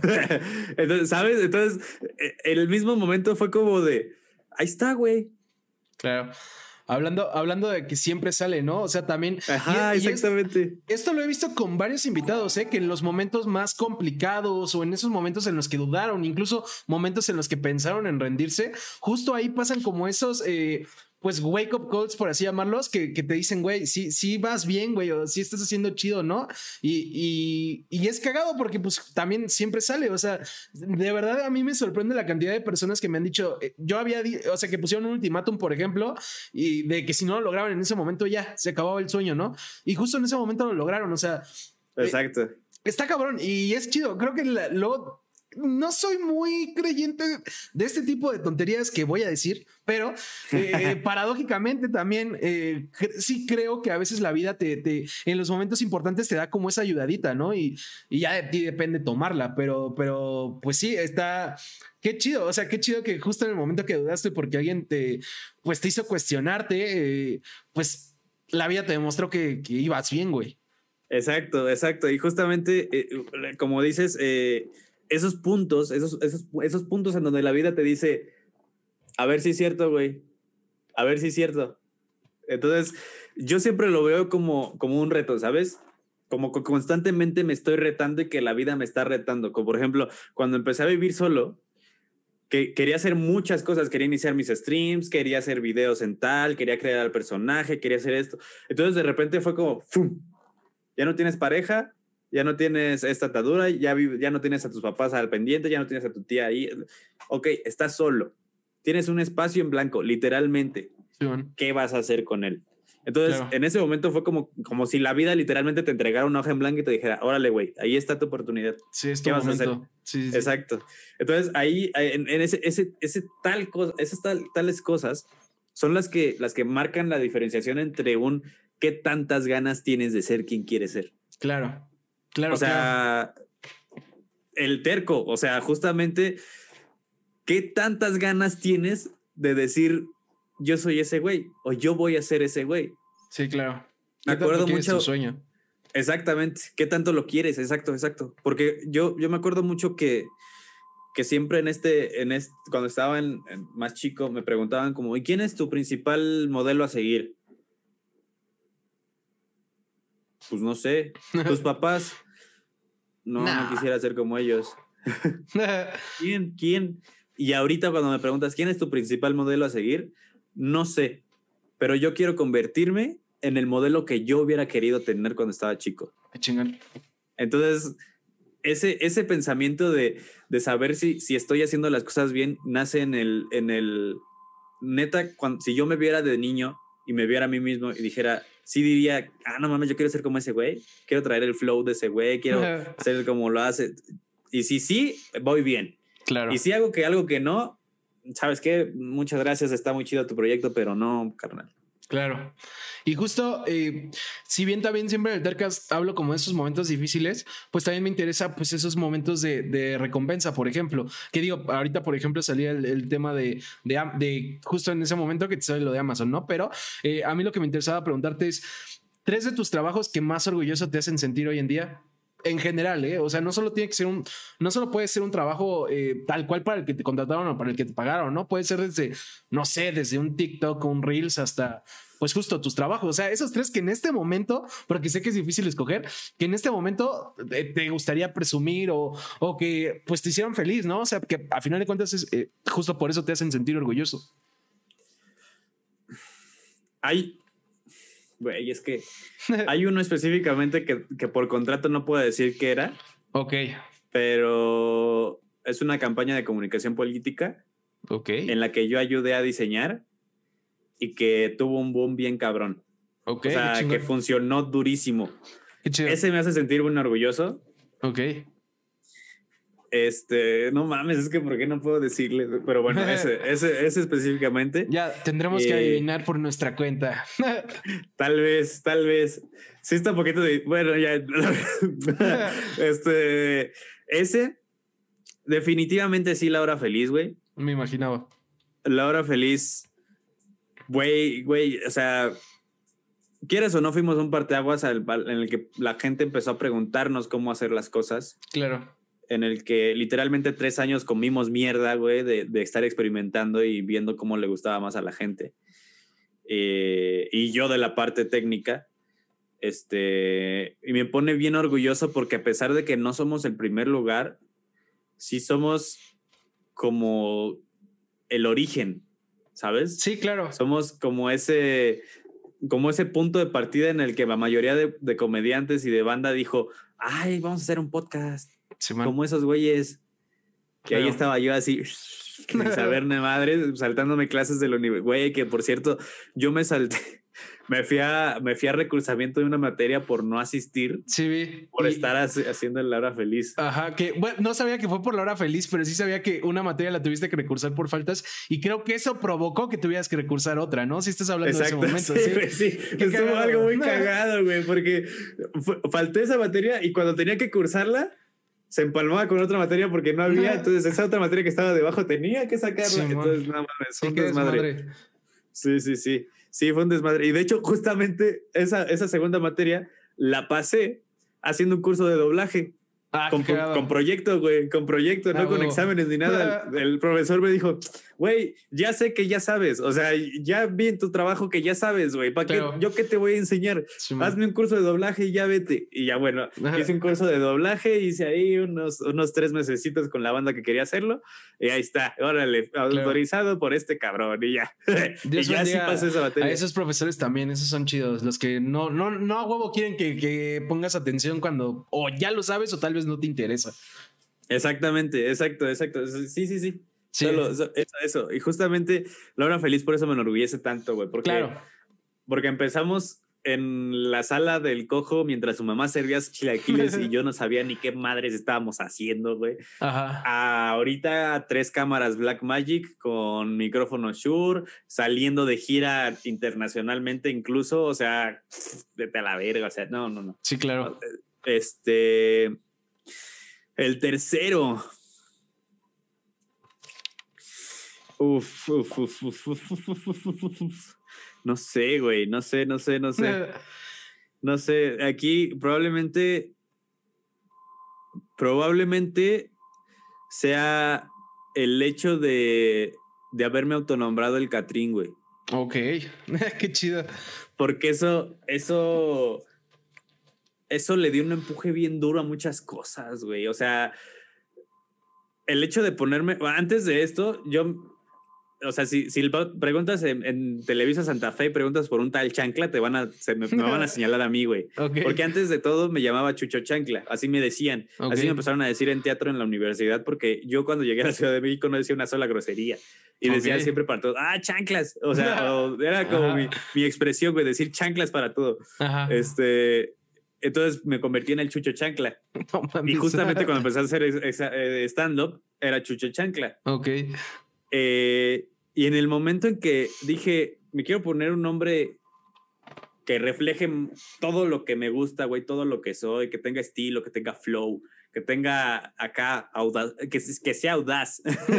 este, y encontré justamente el nombre me lo puse porque el día que estaba preguntándome eso, Spotify me sugirió la canción de Catrín de Santa Fe Clan con Jera MX. Ok. Y dije, no mames, suena bien verga el Catrín, güey. Simón. Y pues ahí, vámonos al Catrín. Y a partir de ese momento, a partir de que incluso, o sea, bueno, que, compré la máscara, todo empezó, güey. Dije, es momento, el Catrín me gusta porque el Catrín es algo corto, fácil de aprenderse y que necesita ser visto. Claro. ¿Qué necesita ser visto? Todo lo que yo hago, todo lo que me gusta hacer. Ok, empecemos videojuegos, empecemos con las noticias, empecemos con el radio, empezamos con este con las estas con, con las reseñitas cortas de, del porqué de muchas palabras mexicanas mexicanas. Del, del, le puse yo el verbaje popular mexicano. Eh, y todo eso. Entonces una de las cosas que más me enorgullecen fue eso poner autonombrarme el Catrín porque a partir de ahí tuve, tuve el orgullo de, de poder sacar a decir, esto, este soy yo, güey. El Catrín soy yo. Entonces, y eh, fue difícil porque al principio el Catrín era uno y Chucho Chancla era otro, güey. al principio el Catrín era el personaje de la máscara y Chucho Chancla era otro completamente. Entonces dije, ¿para qué me hago, güey? Soy el Catrín. Sí, claro. Y creo que eso es, es chido porque algo que también pensaba incluso antes de, de platicar contigo era el, el, reto, ¿no? El reto de justo cuando tienes eh, tantos proyectos, tantos trabajos, tantas vertientes, el, el, tener una forma de conjuntarlo todo, ¿no? Porque puedes estar por tres lados haciendo cosas muy chingonas y de repente alguien que le gusta una de estas cosas chingonas no sabe qué haces la otra, ¿no? Y, y creo que también tal vez por eso... Eh, dices que el Katrina eh, fue cuando empezó a pasar todo, ¿no? Porque creo que conjuntó todo lo que, lo que eras y lo que hacías, lo que haces, ¿no? Y, y, tal vez esa es la, eh, una de las partes más importantes de, por qué eh, todo empezó a suceder ahí. o al menos así es como lo veo, ¿no? Porque personalmente creo que eso es lo más difícil. Cuando has hecho de todo, conjuntarlo no es fácil. O sea, encontrar la forma de conjuntarlo y que tenga un sentido no es sencillo. Sí, no, no, no. Y de hecho, este está muy cagado porque yo empecé a hacer, eh, yo empecé a hacer stand-up porque le pedí a Hugo que me enseñara a escribir comedia. Sí, sí. Entonces yo le dije, güey, échame la mano, ayúdame a escribir comedia porque necesito poner chistes en, en, mis, en mis reseñitas que hago. O sea, en mis, pues sí, en mi contenido ahí todo pedorrillo que hacía. Quiero ponerle chistes. Sí, man. Y me dijo, sí, te voy a enseñar, pero tienes que agarrar todo mi curso de stand-up madre, ok. Pues Entonces, pues ya, sí, pues ya que, güey. Entonces me metí al curso de stand-up y fue muy cagado porque el día de la graduación cuento mis chistes y me fue muy bien. Sí, man. Y, o sea, yo era consciente totalmente de que una noche no determina completamente si te va a ir bien o mal, ¿sabes? O sea, si en una noche hiciste reír, no significa que en la siguiente igual, aunque digas lo mismo. Sí, man. Entonces, dije, no mames, eso está bien cabrón, me gusta, me gusta esto porque pues conjuntaba el teatro, conjuntaba todo esto de, de, del, de, este, de este trip graciosito que ya me estaba convirtiendo, o sea, todo eso Conjuntaba, conjuntaba en el stand-up y luego el stand-up lo conjunté con el todo lo que hago de que me gusta hacer de videojuegos, de, contenido, de escribir reseñas, incluso mis reseñas en, en, los 40, que ahorita ya no escribo para ellos tanto, pero mis reseñas en las 40 se convirtieron en algo, cosas de las más leídas, porque se, tenían bastante humor. Y yo reseñaba los videojuegos a partir de, de, lo que yo había aprendido de stand-up y de lo que había aprendido con Gus Rodríguez. Claro. Claro, y pues sí, está chingón, está chingón porque, pues, como dices, eh, eh, y como dicen muchos eh, de stand-up en general, o sea, pues el humor al final es, es un, por algo es de los contenidos más atractivos hoy en día, ¿no? Entonces, sí está chido. antes de pasar a las últimas dos preguntas que hago cada Tercas, Chucho, lo hemos dicho, bueno, lo he dicho todo el programa, ¿no? Has hecho de todo, o sea, hemos hablado sea poquito o mucho, hiciste en algún momento fotografía, hiciste lucha, haces producción audiovisual, has hecho stand-up, eh, estudiaste doblaje, eh, muchas cosas que seguro me están faltando y ahorita se me fueron. Eh, ¿Qué te falta por hacer? O sea, ¿hay algo que nunca hayas hecho que sepas que quieres hacer algún momento en tu vida? sí. Hay muchas, güey. Hay muchas. Entre ellas, una me quiero meter a un curso de, pelea teatral, de lucha teatral. Ok. Eh, este, quiero, quiero meterme a este pedo de ser stunt. No sé si por mi edad todavía estoy en edad de poder convertirme en serlo y por, por las múltiples lesiones que, que, tengo. No sé si todavía puedo hacerlo. Eh, quiero hacer alpinismo también. Ah, qué chido. Digo, desde hace mucho tiempo lo he practicado muy casualmente, pero no, no, no con fervor de decir, aquí dejo el coche y vámonos a caminar. No, no lo he hecho y quiero hacerlo, es algo que también quiero hacer. Em, quiero, quiero darle la oportunidad al Catrín que se merece, ¿sabes? O sea, algo que, que, no he hecho por, por desidia, por falta de tiempo, por flojera, por todo eso, es, es darle la oportunidad al Catrín del personaje que verdad es de, de, salir al mundo, ¿sabes? O sea, eso. Eh, otra cosa que no he hecho y que me gustaría hacer, eh, también, también quiero, quiero intentar el, el cross, el motocross. Ok. Es algo que siempre me ha gustado un buen y que no, no he hecho y que tengo muchas ganas de hacer. Eh, y en general en muchas cosas, el doblaje nunca se me va a quitar las ganas de hacer. La neta es que en el momento en que me digan, güey, ¿no quieres ayudarme con esta? Yo sí, güey, a huevos, te ayudo. Incluso cuando, siempre que me, invitan a hacer un pequeño así de, ayúdame con esta locución, claro, güey, a huevo te ayudo. Y porque es algo que me gusta mucho y que todavía tengo muchas ganas de hacer. Claro. Y que tal vez, tal vez, tal vez, tal vez eh, probablemente me cambio de, departamento muy pronto y con, con, ello lleguen muchas cosas porque se, voy a ahorrar mucho tiempo y mucho dinero. Entonces, este, probablemente me dé la oportunidad de regresar a decir, eh, muchachos, ya vine. ¿Se acuerdan del que no quería hacer sala? que siempre este, sí. Probablemente, sí, güey. Ah, es que el problema con eso es que siempre me dijeron que tenía la voz muy sucia. Como mis glándulas salivales siempre están muy activas. siempre se escucha muy entonces, ese es uno de los problemas por los que también no, no era como, como que me daba pena quedarme también. Entonces era como, ah, ay, bueno, ya voy. este, eso y otra cosa que me gustaría mucho hacer. Mm, híjole, ya no lo haría, pero sí tengo ganas. Y ya, ya no lo haría profesionalmente, luchar, güey. Ok, claro, qué chido. Luchar porque me quedé a una semana de mi debut. Ah, lástima. Este, para la banda que no sepa, eh, de hecho, ahí está mi máscara con la que literalmente me iba a subir a, luchar, que mi nombre era Caballero Pantera. Simón. Eh, cuando estaba ensayando la rutina que iba a hacer con el brother con el que iba a luchar, mi, mi movimiento, digamos, como espectacular, era rebotar en las cuerdas, subirme a la segunda, hacer un rebote y en el aire hacer un salto de tigre y agarrar a este güey. Pues ándale, que, que pues, por lucidito, güey, dije, a huevo, sí puedo más. Entonces, yo quería girar al último momento y en el momento en que trato de girar, te voy a, te voy Nightwing nos va a ayudar en esto. En el momento en que, iba, iba a girar, güey, literal, tenía que meter la cabeza, tenía que, mi cabeza tenía que meterse hacia adentro y no, lo que hice fue irme así y en el momento en que caigo, mi cuello se hace hacia un lado no, güey, mi, mi cuello se hace así. Este es el piso. Mi cuello se hace así. Y en el momento que es esto, mi, todo mi cuerpo se hace hacia atrás. Entonces, literal, mi, mi cuerpo quedó así, güey. Así. quedó hecho, quedó hecho. caí así de con el cuello de lado y la espalda se me hizo para atrás. Y en el momento en que me caigo, eh, bueno, di el costalazo en el ring y con la fuerza que llevaba, pues me resbalé y me caí al suelo. Entonces, en el momento que estaba en el suelo, llega el príncipe Tommy, que el que nos entrenaba, me levanta, me empieza a acomodar, o sea, me empieza como a sobar de, güey, no mames. Y yo en ese momento no podía mover nada, güey. yo estaba así de, ah, ya valió madre, ya me quedé paralítico. Yo me quedé. Entonces, sí, sí, sí. Y pues ya empecé a reaccionar, me levanté y todo. Pero pues después de eso, como mi papá tiene un negocio de polietileno, cargué material y de repente siento un chingadazo en la espalda y fue como, ah, mira, ¿qué ha pasado? Entonces me llevan a revisar, güey, y pues me había luxado el cuello y se me había desviado una vértebra, güey. Sí, sí, sí. Entonces, pues no, ni de pedo ya puedo regresar a luchar. Sí, ¿no? Pero pues me gustaría todavía estar ahí en, en el ring así. ¡Oh! Claro. Gracias, Kitbit, por, por ese raid de 12 personas. Aquí andamos platicando con el Catrín.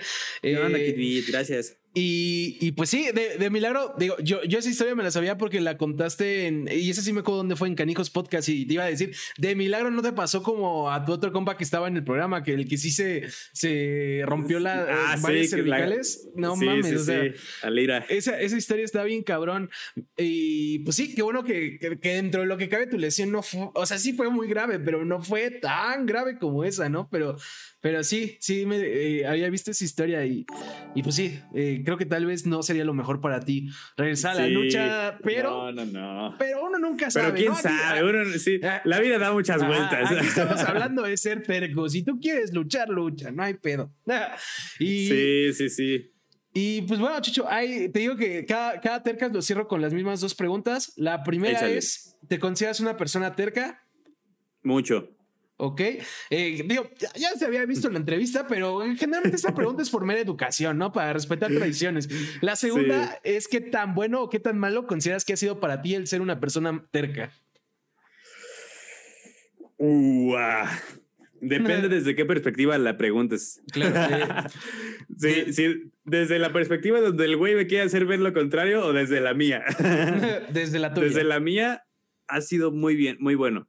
Ok. Pero fíjate que obviamente he sido terco al punto en donde no tengo la razón a veces y se claro. vale, o sea, siempre pasa y, y, lo importante es que digas, ah, sí la cagué, ¿verdad? Entonces, no te cuesta nada, güey, no te cuesta decir, ah, sí la cagué, perdón, carnal, perdón, fue mía, fue mía, perdóname, no pasa nada, no sí, pasa man. nada. Pero también está el, les dije, hijos de la chingada. les dije, ¿qué hubo? ¿Qué hubo? Les dije, les dije que iba a pasar esto. O claro. les dije que iba a poder hacer aquello. O les dije aquello. Que justamente es el que no, que y tú, que sí, sí se puede. No, no, pero es que cómo es. Y tú, sí, sí se puede. Y justamente en ese, en el sí se pudo, está en el ¿Qué les dije, güey? Y el te lo dije es de las sensaciones más chingonas que, Uf, que puede haber. ¿eh? No mames, sí, sí, sí. Y sobre todo cuando tienen que ver contigo, güey. Cuando alguien, alguien te, tiene un prejuicio contigo, que tú le dices, no, es así, y que te dice, no, güey, es que no vas a poder, y tú dices, sí, voy a poder, justamente es el, te lo dije, sí, te bueno. dije que sí iba a poder. Claro. Y sí, sí, ahí sí. Esa, esa, sensación, el te lo dije desde el personal hacia afuera, güey, es donde está lo, lo maravilloso. Porque eso sí, también huele bien cabrón el te lo dije cuando, cuando va hacia ti, ¿no? sí, sí, sí. Porque te dije que eras un pendejo y así, sí, sí, que estás así de pensando qué responderle, pero en el fondo estás de puta madre, pues me chingó, ¿no?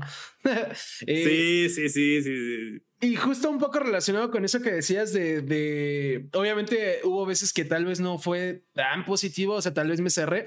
Eh, algo que digo después de esta pregunta y es como, digamos que es el lema del Tercast, es sean tercos, no sean necios, ¿no? Aquí eh, eh, yo sé que hay gente que cree que es sinónimo, para mí el ser terco es justo todo esto que platicábamos, ¿no? El perseguir tu pasión, el demostrar a la gente que está mal cuando no cree en ti, el al, al final de cuentas pues buscar hacer lo que buscas hacer, ¿no? O, o como tú decías, el buscar vivir. Ahora, el ser necio es, no sé, o sea, cuando ya te diste cuenta, y, y, por ejemplo, yo creo que todos lo hemos aplicado, cuando ya te diste cuenta que estás mal, pero no quieres decirlo, ¿no? Como el, no sé, el un donde. Te, donde te come el orgullo, güey. Claro, exacto. Donde güey. a pesar de que, de que tienes todo en contra, que tu orgullo está diciendo, no, güey, no te, te van a estar tan diciendo pendejo. Y tú así, no, no, no, soy pendejo, no soy pendejo. No Aunque no tengas toda la razón. Sí, exactamente, güey. Yo, eh, Justamente eso, eso, eso. Yo lo que luego aplicaba hablando de ser necio, y eso sí me pasa, es que luego cuando estoy discutiendo algo con alguien, eh, es eh, yo aplico como la de cómo chingados, no, ahorita lo busco, ¿no? Y estoy buscando en el celular y ya me doy cuenta que estoy mal y ya me hago güey, ¿no? Como que no, sí. no lo quiero decir. o sea, sí, güey, pero esto. sí, oye, y cambias ya, tema. Oye, sí. Va a llover, ¿no, güey? Eh, ¿De qué estábamos hablando? Justamente, sí sí. sí sí, sí, El ser necio es una cuestión que. Eh, sean tercos cuando. Cuando cuando sea con, con ustedes, cuando, cuando sea muy personal y Sí, dejen claro. de ser necios cuando equivalga a una traba en algo que no te puede hacer crecer, Claro. ¿sabes? O sea, yo, yo, yo, yo enfoco muy bien a, eres necio cuando algo que te está ayudando a crecer no lo quieres tomar. Claro. Aunque te están obligando a tomarlo, no lo quieres tomar por mero orgullo. Simón. porque tú crees que eres la mejor versión de ti y no, no es real. Sí, claro. El, el simple hecho, ¿no? De, de creer que no puedes mejorar, ya desde ahí deberías darte cuenta que, que estás mal, ¿no? O sea, que estás siendo un necio. Ajá, sí, claro. O como esta persona que dice, es que si no lo hacen como televisión está mal. No, güey, eres un necio. sí, sí, sí, claro. No. Claro, claro, claro. Y bueno, algo que también hago a partir de esta segunda temporada es cuando vamos a acabar, le pido al invitado tres recomendaciones de algo, dependiendo del invitado, escojo qué. Eh, en tu caso, pues como casi no hablamos de esta parte que también obviamente forma parte de ti, recomiéndanos tres videojuegos, los que quieras, por la razón que quieras. Tres videojuegos. Sí. Eh, mm, mi videojuego favorito primero, eh, Ok. Legend of Zelda, eh, Ocarina of Time. Digo. Majora's Mask, Majora's Ok, Mask, perdón. Majora's. Mask. ¿Por qué? Porque te enseña a lidiar con la frustración del tiempo. sí, Todo tiene una fecha de caducidad y todo tiene una fecha de entrega. Simón. Y mientras tengas, estés consciente que eso existe, pero que no por eso tienes que regirte por esas reglas, mira, todo cool. Simón. Entonces, este, ese es el primero. Eh, el segundo que, que puedo, bueno, te voy a recomendar dos juegos y un libro. Ok, va, me late. Eh, déjame acuerdo de quién es el, el libro porque me acuerdo del nombre, pero, pero no, me, no me acuerdo de quién lo escribió. Va, va, va. Em, Diga, si no con el puro nombre no pasa nada. Ya me acordé, ya me acordé. Bueno, ya lo encontré. Sí. Este. el segundo videojuego que les quiero recomendar. Híjole. Dicen que vas a el- recomendar 50 sombras de Grey. Ah, Cállate, César. es que es su favorito. Es su Es que favorito. es mi favorito. Ah, no, ¿De digo de César o mío? De César. No, pues, uy, escríbeme. no, no, no. Este. El juego, híjole, este es uno de los juegos que, que más me han gustado. Probablemente sea el de The Witcher 3, güey. Ah, claro.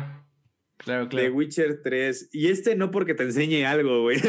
este porque, pues prácticamente es, es de, los- de mis juegos favoritos y que me han gustado bastante. claro. Y, y más, o sea, tengan en cuenta que es uno de los mejores videojuegos que se han creado en los últimos años y Sí. probablemente de toda la historia. Entonces, si pueden, tienen oportunidad de jugarlo, jueguenlo. Eh, me perdí el primer juego su- recomendado, dice Shami. El de Legends of Zelda, Majora's Mask, Shami. Te enseña a lidiar con la frustración y el tiempo. Ese. claro. Es Este, Link verde. El Link verde, pues todos son verdes. Este, bueno, excepto de Nirule Warriors. Em, el libro que les quiero recomendar es el de Ignora a Todos, ok. de Hugh MacLeod.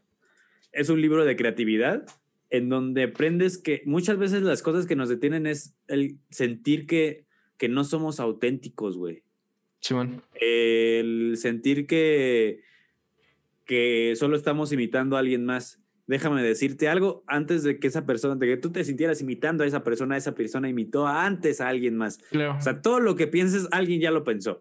claro. Partamos de ahí. Sí, ¿Qué lo va a hacer único? Tú. Volvemos a lo mismo de, de que, que- que a la máxima de Gus Rodríguez que me dijo, eso que crees que a nadie le importa es lo que hace mágico a lo que haces, Sí, porque claro. eres tú, Es tu toque, porque sí. son tus gustos, son, tu- son tus pasiones, eres tú impreso en esa cosa. Y, y justamente este libro habla de ello. Y tiene una frase que me gusta mucho que, que, que dice que todos somos pequeños pedazos de nuestros héroes. O sea, pedazos que en algún momento te gustaron mucho, los incluiste en tu ser. Y no por eso está mal. Pero justamente de muchos pedazos se hace una sola pieza. De muchas, de muchas piezas se hacen rompecabezas. Simón. Entonces, siempre estén creando, siempre, nunca, nunca le tengan miedo a decir, y si sí hago esto, y si hago esto, y si, y, y si fracasa, no pasa nada. Si fracasa, nadie lo vio. y si sí, pues no hay pedo, sigues Sí, claro. adelante. Sí, claro, que tiene un poco que ver también con esta. eh, creo que yo lo vi en un curso que hicieron en, en mi universidad cuando, justo antes de que entrara. justo alguien decía eh, que caemos en esa idea errónea de creer que la creatividad es hacer desde cero, ¿no? Y en realidad la creatividad es crear a partir de, de ideas que tuvieron otros. O sea, realmente es imposible que generes algo sin basarte en algo. O sea, eh, a nivel tanto arte, a nivel creatividad y demás. Eh, creo que América estaba preguntando el, autor del libro que recomendaste. Ah, es, es Hugh MacLeod. Ahí como Hugo MacLeod. Eh, si no, ya por el puro nombre lo deberías encontrar. Ya, ya sabes que es un Hugh América. y, qué buen nombre, by the way. Eh, si alguien está viendo la América, díganme cómo va. y justamente algo rápidamente, esto que dice César de que, de que mi pieza faltante son unos millones. Si hablas de dinero, compa, te voy a dar una máxima que, que yo, yo aprendí a chingadazos, que es el dinero nunca es, nunca es una, un, un limitante si tienes la suficiente creatividad para juntarte con alguien que sí lo tenga. ¿Sabes? Te, te, te, pongo este ejemplo. Yo no tenía recursos para crear, para comprar equipo para poder desarrollar producciones más grandes. Y junto al cojo hicimos un equipo para él teniendo la capacidad adquisitiva de comprar el equipo y yo teniendo la capacidad, la capacidad creativa para crear, para dar funcionamiento a ese equipo. ¿Sabes? Siempre, siempre hay una forma de encontrar camaradearte con alguien que tenga la capacidad que tú no tienes para sumar y juntos hacer algo y que incluso tú tomes provecho de ese algo. Sí, claro. Claro, es, es un buen consejo que dice primo, que, bueno, César Primo, que ya no se va a juntar conmigo porque ni igual lo tengo, pero yo tengo la creatividad, güey. Tú no tienes ninguna. y, y, pues bueno, Chucho, eh, con esto creo que vamos a ir concluyendo. Primero que nada, quiero agradecerte. La verdad es que me la pasé muy bien. Eh, justo decía César que, que, ha sido los tricas más largos. La verdad es que eh, el tiempo se me pasó en chinga. Lo, lo, disfruté mucho. Agradecer a la gente que, que anduvo también por acá, a los que llegaron, a los que acaban de llegar, ¿no? Desde Sput, Sput Doc GG, Molina siempre a tiempo, de Newt, Gato. Eh, Daniel, la madre, Kid que, que, nos dio el ride, o sea, a la banda que siempre está, mi novia Gaby, a César Primo que andaba por ahí, a Shami, a todos los que andan por acá, eh, les, eh, gracias por tomarse el tiempo. Si no vieron la entrevista completa, si quieren recomendarla, se va a subir a YouTube y Spotify en una semana y media más o menos. Entonces, bueno, pues ahí también pueden compartirla. si quieren compartirla o escucharla, si quieren escucharlo en esas redes, el Terca se en ambas redes, también en Facebook, ahí se anuncia. Cuando se sube, ahí anuncio invitados. En mis redes también los anuncio y el WS Twitter de Instagram. Si quieren ver las entrevistas en vivo por si están viendo esta grabada, el WS en Twitch. Eh, obviamente, Chucho, lo que eh, cualquier anuncio que quieras decir, si quieres mencionar tus redes, lo que quieras decir, más que bienvenido. Aquí no hay censura. Muchas gracias. Ah. Pues eh, hay un anuncio. tengo, vamos tengo un contenido que se llama La Llorería, que justamente es donde Rubí García y yo hacemos como bullying a la gente que les fue mal en el amor, como nosotros, y al mismo tiempo damos consejos. No la hicimos este lunes porque a Rubí le robaron su celular, entonces mándenme sus historias a mis redes sociales, ahí arroba Chucho el Catrín en Instagram y el Catrín, el Catrín Chido en Facebook, que es más fácil encontrarlo. Esas dos son las que más uso porque en TikTok y en Twitter como que nunca leo nada. eh, Ahí mándenme sus historias porque se pone bien buena la guasa. También síganme en mis redes. Eh, los viernes suelo sacar, eh, si no hay trabajo, hay, hay stories, eh, que justamente son noticias como del mundo geek, del universo geek. en TikTok a veces también subo este como diccionario gamer. diccionario para, para, para los boomers. Entonces, este también funciona ahí. Como yo. Justo. A huevo. y y también estoy a punto de empezar otro proyecto que es un podcast de, de, terror con Cacho Cantú. Entonces, eso todavía está en, en, en, en, preproyecto. Y pues nada, vienen, vienen bastantes cosas porque ya volví a activar como mi, mi, mi gen creativo y ya estoy haciendo tengo un chingo de cosas de videos que no he editado. Entonces, ahí están, ahí están. Manténganse al tanto, muchachos. A huevo, pues para que permanezcan al pendiente. Y hablando de eso, bueno, también les anuncio la invitada del jueves antes de mandarlos con Grell. De hecho, los mando con Grell porque son más o menos del mismo mundo. Él es jugador de esports. La que viene el jueves es Ingrid Mullenbrock, es la fotógrafa oficial de Riot en Latinoamérica. La neta es que también creo que, que va a ser una gran entrevista. Seguro varios de ustedes conocen su trabajo. Entonces, bueno, espero verlos aquí el jueves. En teoría a las 9. Ya saben que a veces extiende, pero eh, nos estaremos viendo pronto. Gracias a todos los que vieron. El jueves anuncio los invitados de la próxima semana. Nos vemos. Ah, por cierto, díganle, a Grel que me conteste. Quiero traerlo. Bye. Bye.